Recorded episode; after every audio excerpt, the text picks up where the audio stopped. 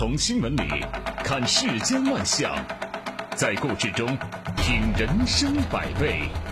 正涵读报，欢迎您收听正涵读报。在我们节目播出的过程当中，欢迎您通过微信与我们保持互动，就我们的节目内容发表您的观点。微信公众号您可以搜索 zhdb 八零零加关注，也欢迎您使用蜻蜓 FM 和喜马拉雅 APP 搜索正涵读报，关注我们的节目。好，来说今天的头条。五十三岁的李平重伤入院，家属被告知其脑死亡后呢，放弃治疗，并且在一份器官捐献登记表上签了字。李平被宣布临床死亡之后，他的肝、肾等器官就被摘除了，家属呢获得了二十万的补助金，但是李平的儿子石祥林却发现这个捐献有问题。这起离奇的案件呢，发生在安徽蚌埠。怀远县，怀远县红十字会的工作人员证实，李平的器官捐献并非是通过正规途径，而是医生的个人行为。目前，涉案的六名医护人员已经被以涉嫌侮辱尸体罪逮捕。这起案件当中有一个细节引发了网友的热议，就是李平的器官捐献出去之后呢，家属获得了二十万的补助金。补助金此后啊，涉事医生之一。怀远县人民医院 ICU 主任杨素勋通过中间人又给了这个李平的儿子石祥林四十六万元的封口费啊，希望这个事儿能够和他私了。但是石祥林不为所动，他当天就向调查组如实说明了此事。后来他得知中央扫黑除恶第十四督导组进驻安徽，其中第二小组呢进驻了蚌埠市督导工作，他专门去蚌埠找到督导组的工作人员，反映了相关情况。但是有人认为说，石来石祥林原本可以拿着这六十六万过他的日子啊，但是他把这个事儿如果捅出去了，反而可能拿不到这个钱。但是石祥林的选择无疑是正确的，因为啊，当事人有权私了的是什么呢？是民事案件，而刑事案件是不能够私了的，违法者必须要受到法律的惩罚，即便是当事人闭口不言，刑事案件也会一查到底。相反，假如石祥林。拿了钱知情不报，反而会成为不法分子的同谋。所以说，他分得清楚这个案件的性质，他也懂得私了的边界。这个说明啊，他的法治素养很高。啊，此外呢，在整个案件过程当中，石祥林同样体现出了很强的法治素养。你比方说，他从中国人体器官登记表中发现了疑点，为此啊，他专门去了趟北京，找到中国人体器官捐献管理中心。查询他母亲的器官线索，而四十六万元不仅没有起到封口的作用，反而让他认为，如果没有问题，医生为什么要给我那么多的封口费呢？正是他的执着、敏锐和对法律的敬畏，才使这个案件很快浮出水面。在现实当中啊，就不管案件的性质是什么，当事人呢希望通过私了来平息事端，这是非常常见的现象。啊，有的单位还有个人做出违法和侵权的事件以后呢，总是想到花钱摆平，就认为啊，花钱那可以摆平一切，啊，这种现象在医疗系统也不少见。呃，有些医生敢于多次通过术中加价、小病大治的行为来欺诈患者，正是因为存在这种想法，哎，有花钱摆平的退路嘛。而另外一方面呢，花钱摆平，的确在部分受害者身上可以起到作用，就在利益的诱惑之下。有些不能私了的也私了他，不该原谅的也原谅了，啊，导致了一些不法分子啊有恃无恐。石祥林他把真相看得比金钱要重要的多，他不受利益诱惑，而且追究到底，这种精神和素养值得我们每一个人学习。相比之下，那几个涉案的医护人员就显得非常的自私和无知啊，为了赚钱。啊，他们不惜瞒天过海，严重违反器官捐献的相关法规，违背医疗行业的规范，不仅侵害了他人的权益，而且破坏了包括器官分配在内的医疗秩序，并且还会影响器官捐献的积极性。尤其是啊，他们以钱开路、用钱封口的做法，和这个石祥林的表现，真的是形成了鲜明对比。这两者之间的反差，我觉得是这起案件的最大的看点，也极具警示意义。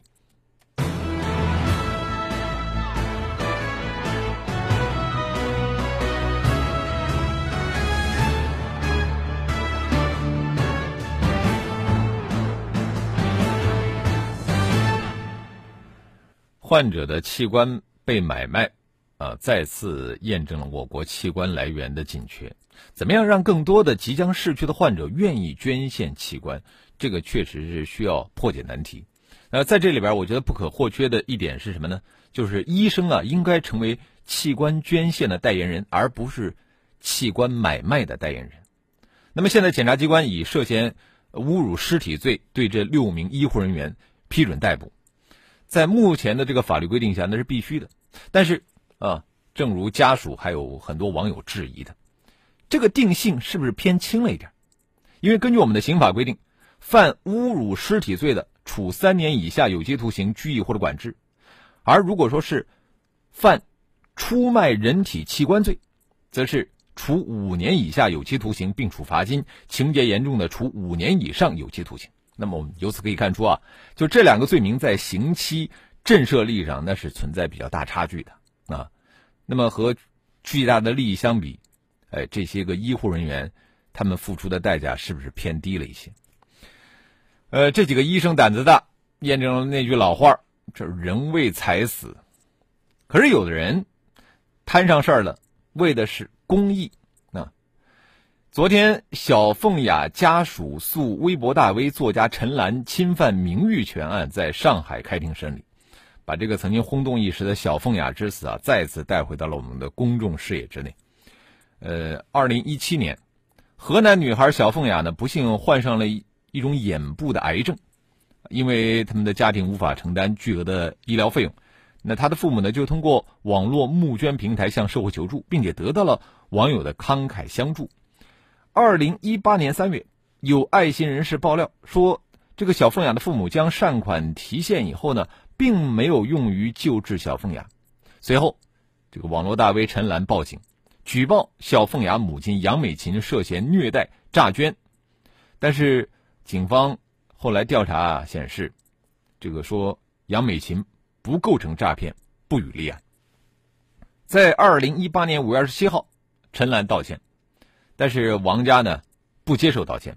在二零一八年九月，这个王家起诉陈兰名誉侵权，要求陈兰登报公开道歉，还要赔偿十三万余元。对此啊，陈岚认为说，他其实是想保护千千万万患病儿童的医疗权和生存权，他在为这个理想而斗争。但是小凤雅的家人则认为说，这一切都归咎于陈岚当初那条举报和质疑的微博。哎，事实上这起案件呢，他早就已经跳出双方孰是孰非的简单的诊断，而涉及到另外一个更需要普遍性的话题，就是我们怎么来谨慎的使用网络话语权。呃，自陈岚实名网络举报之后。其实这起事件就开始朝着一场网络讨伐演变，影响一直持续到现在。根据媒体报道，小凤雅从生病到去世的那段时间，围绕着诈捐、虐待、放弃治疗、重男轻女等等质疑声，以及由此带来的骂声，从四面八方涌来，直接砸向了这个农村家庭。此后，尽管真相大白，谩骂和威胁声仍然是通过电话还有短信方式伤害着这个家庭。后来，小凤雅的母亲患上了抑郁症，一直在接受治疗。呃，虽然之后发生的事儿已经不是陈岚所能够预料和控制的，也不管是他出于什么样的目的，呃，由于名人的身份，他的实名举报，客观上所带来的影响无疑是巨大的。他并没有谨慎的使用自己的话语权，他没有亲自去做调查，只是凭着志愿者提供的所谓的证据啊，他就对小凤雅的家人进行了公开举报。尽管事后也道了歉。但是所造成的这个影响和伤害啊，已经没有办法挽回了。我觉得这起事件给我们带来的警示就是，我们除了呼吁对网络慈善必须进一步的规范化啊，以及建立起更为完备的法律监管之外呢，它也提醒我们每个人，我们一定要慎用话语权，警惕网络暴力的伤害。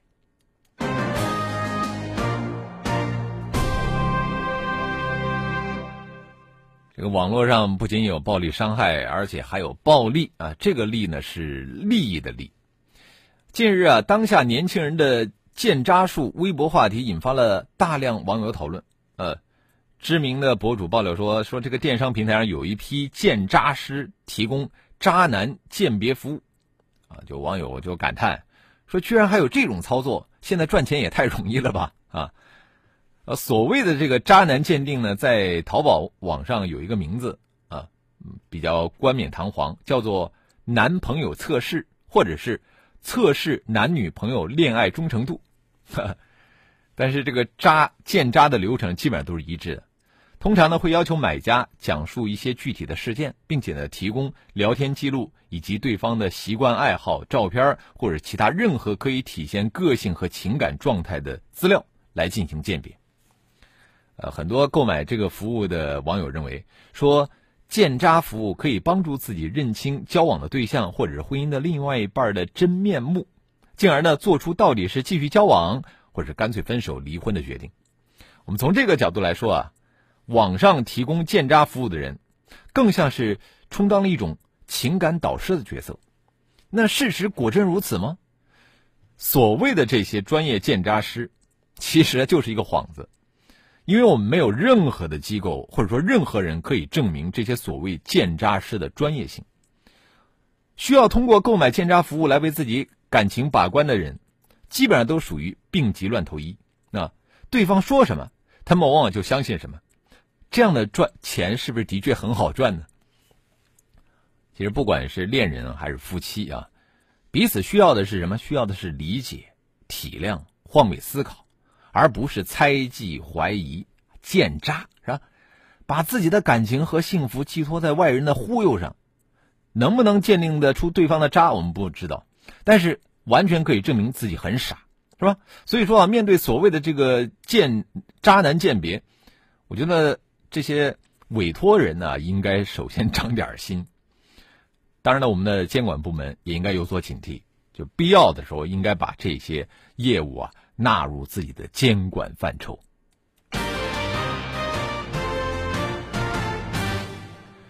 这年头啊，网上的骗子真多啊，网下的这个傻子也多，是吧？呃，这年头呢，开豪车急着上新闻头条的女司机也挺多的。你看，今年暑假我们整个社会上呢，这个舆论呢，好像主要集中在了豪车还有女司机这个主题上。先是商丘女子醉驾玛莎拉蒂致两死四伤被曝光，啊，昨天的官方通博，官方通报说这个肇事的者已经被批准逮捕了。另外一个就是重庆的保时捷女司机啊，大街上和别人互扇耳光，那她的丈夫童某也因为涉嫌违纪被罢免了职务，接受调查。没想到啊。昨天啊，又曝光了北京有一名劳斯莱斯女司机堵着医院的应急通道啊，还拒不挪车。根据目击者提供的消息呢，这名女子开着一辆白色的劳斯莱斯，直接进入了北京妇产医院救护车的应急通道。工作人员要求她退出来换一条道，但是没想到这名女子呢情绪非常激动，并且把车停在了应急通道的门口，严重影响了医院内部的这个应急交通。这女子面对交警的劝说，根本不配合，而且还不停的大声呵斥交警。劝说无果后，交警也大声的呵斥女子说：“你应该无条件的配合警察。”但是这女子回复说：“我没有条件，也没有权利配合你警察。”而且还指着交警的脸说：“我告诉你，我就不挪车，我没有驾驶证，你没有权利让我挪，我也没有权利配合你挪车。”这女子仗着自己是孕妇，一直问交警：“你动我一下试试？”啊，并且她成功的把交警给难住了。呃，有网友就特别好奇啊，说敢在北京妇产医院门口霸占着救护车的应急通道，而且还还敢如此的放肆，这身后究竟有多么大的背景啊？啊，他为什么有这么大的自信呢？阳光打在你的脸上，温暖留在我们心里。新闻会过时，声音转瞬即逝，甚至信任也会偶尔消弭。只有真实真诚，才把我们的心灵联系到一起。评论不空谈，执着不偏激，理性不麻木，脆弱不沉沦。日子在交织着泪水和欢笑中匆匆流逝，日子也在交织着担忧和希望中匆匆走来。正涵读报。欢迎回来，这里是正在直播的《震撼读报》。在广告之前，我们说到了北京有一个开着白色劳斯莱斯的女司机啊，占着妇产医院的救护车应急通道啊，呃，然后还还不配合交警。那么，她和那个保时捷女司机也就只差一顶白色帽子了啊。嗯，您想想，他这样怎么能够去生养和教育自己的孩子呢？啊，他不知道现在是什么时代吗？他不想想自己的行为被人传上网以后，自己将会面临什么后果吗？当然了，估计他已经感受到了。昨天晚上呢，这个涉事司机单女士告诉记者，她说她希望对其不当行为向相关人员道歉，因为自己冲动犯错啊，她将保证不再犯。单女士解释，她家呢是做个体户生意的，这个劳斯莱斯车啊是找朋友借的啊，但是不方便透露这个朋友的身份。昨天上午，他已经为他违法停车行为缴纳了罚款。呃，无论是玛莎拉蒂女司机，还是保时捷女司机，还是这个劳斯莱斯女司机，他们都受到了应有的处罚。就从这一点，我们可以看出啊，即便是你手握财富，或者说手握权重，嗯，你都要低调做人，千万不要做任何有损他人的事情，否则一定会受到处罚。接着我们来看一看微信平台啊，呃，花木兰他说了。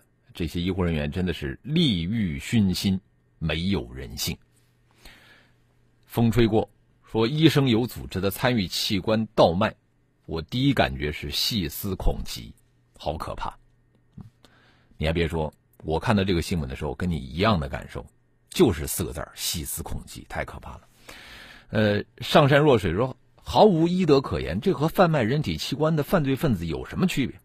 啊，悠悠说：“我的天哪，这是器官买卖呀！而且有可能患者还没有死，为了钱故意劝家属放弃治疗，就是为了卖器官换钱。”木子李他说：“真正无辜的只有小凤雅，她的病是被耽搁的。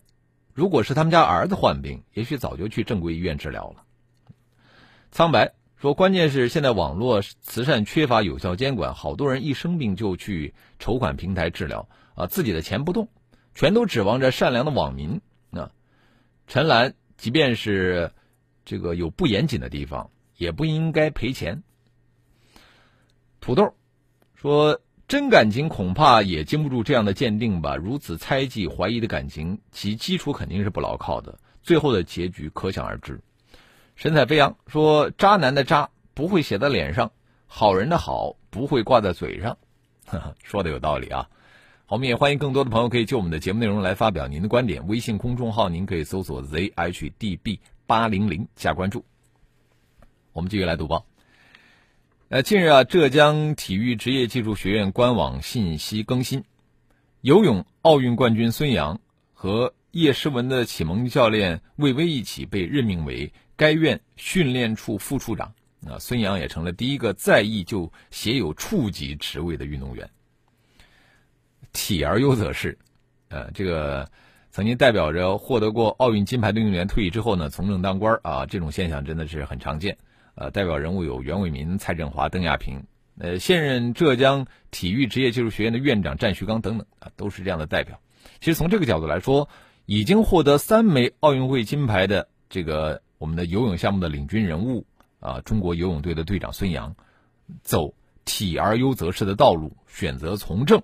这个真的不会让人感到意外，但是过去的这个体而优则仕啊，基本上都是运动员退役以后去从政，现还没有出现过就是现役运动员从政的先例。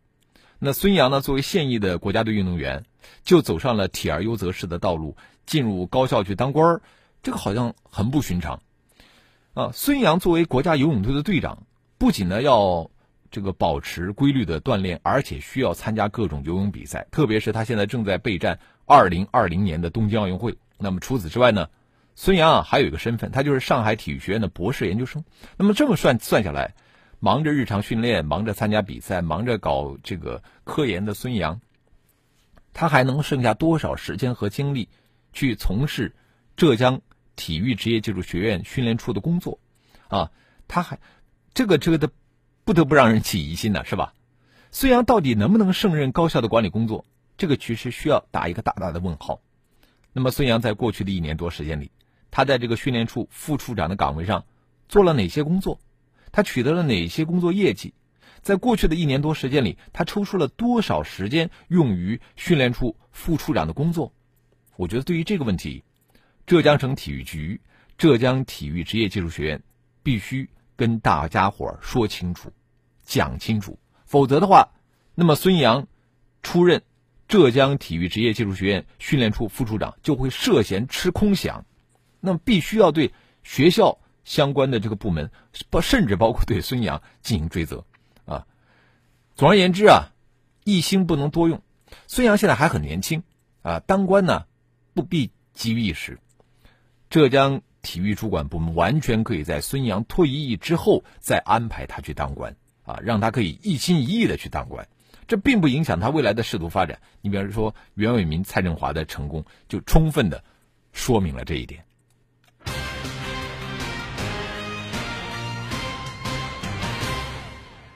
最后我们要说的是这个省考题，呃，经常会听到一些省考题。这今天说的这个省考题是。长安十二时辰里的长安，在隋朝时叫什么名字？长安以朱雀大道为界，分为两个县，一个是万年县，另外一个是什么？如果不是讲台上站着两个监考老师，考考场的时钟正一秒一秒的往前走，你要是碰到这个考题，你就会呃蒙圈是吧？呃，你以为是误入了某个什么《长安十二时辰》剧迷的讨论小组？其实啊，这个是八月十二号上午九点的浙江大学竺可桢学院的选拔考试的笔试现场。呃，浙大竹院新生选拔考试经常会有这样的神题出没，即番茄炒鸡蛋怎么做？湿面条和干面条哪种需要煮的时间更长？分别需要什么样的火候？怎么样判断鸡蛋是否新鲜？等这些令人脑洞大开的神题之后，今年的这个主考笔试中的题目也是再度引发了舆论热议。除了这个《长安十二时辰》，还有正在热映的这个电影《哪吒》啊。纸上得来终觉浅，绝知此事要躬行啊！看起来好像是送分题吧？啊，做起来却不见得那么容易。尤其是一些只会埋头读书的学霸。遇到一些并不深奥的生活常识题啊，往往就在这个沟里翻了船。呃，六年前的番茄炒鸡蛋怎么做，就难倒了很多的学生。去年的这个主考笔试，鸡蛋重出江湖，不少学生又在这个鸡蛋上面摔了一跤。一边是不时被碾压的考生，一边呢，则是公众几乎一边倒的称赞。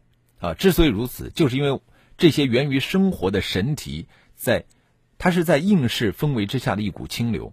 迎合公众对理想教育状态的美好期盼，在这个应试教育盛行的当下，两耳不闻窗外事，一心只读圣贤书的这个死读书现象，大有成为常态之势。怎么样去破解这种教育的窘境？既需要顶层设计大力的推进，也离不开考试试题本身的变革。那么，这个浙江大学主考中来源于生活的这些神题，学生们不可能从哪本书上背下来。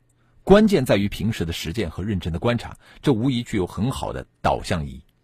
毫不夸张的说啊，层出不穷的神题已经成了这个浙大主考的一道亮丽风景。呃，假以时日，或许足以改变局部地区的小气候啊。局部地区，进而，在潜移默化之后去影响整个的中国教育界。我觉得这样的神题，不妨来的多一些。迪尼说：“这个孙杨，呃，居然会有这么多的头衔吗？”然后有一个这个笑的表情啊。好，非常感谢听众的收听和参与。我们今天的读报就说到这儿，更多的交流，请您搜索微信公众号 zhdb 八零零加关注。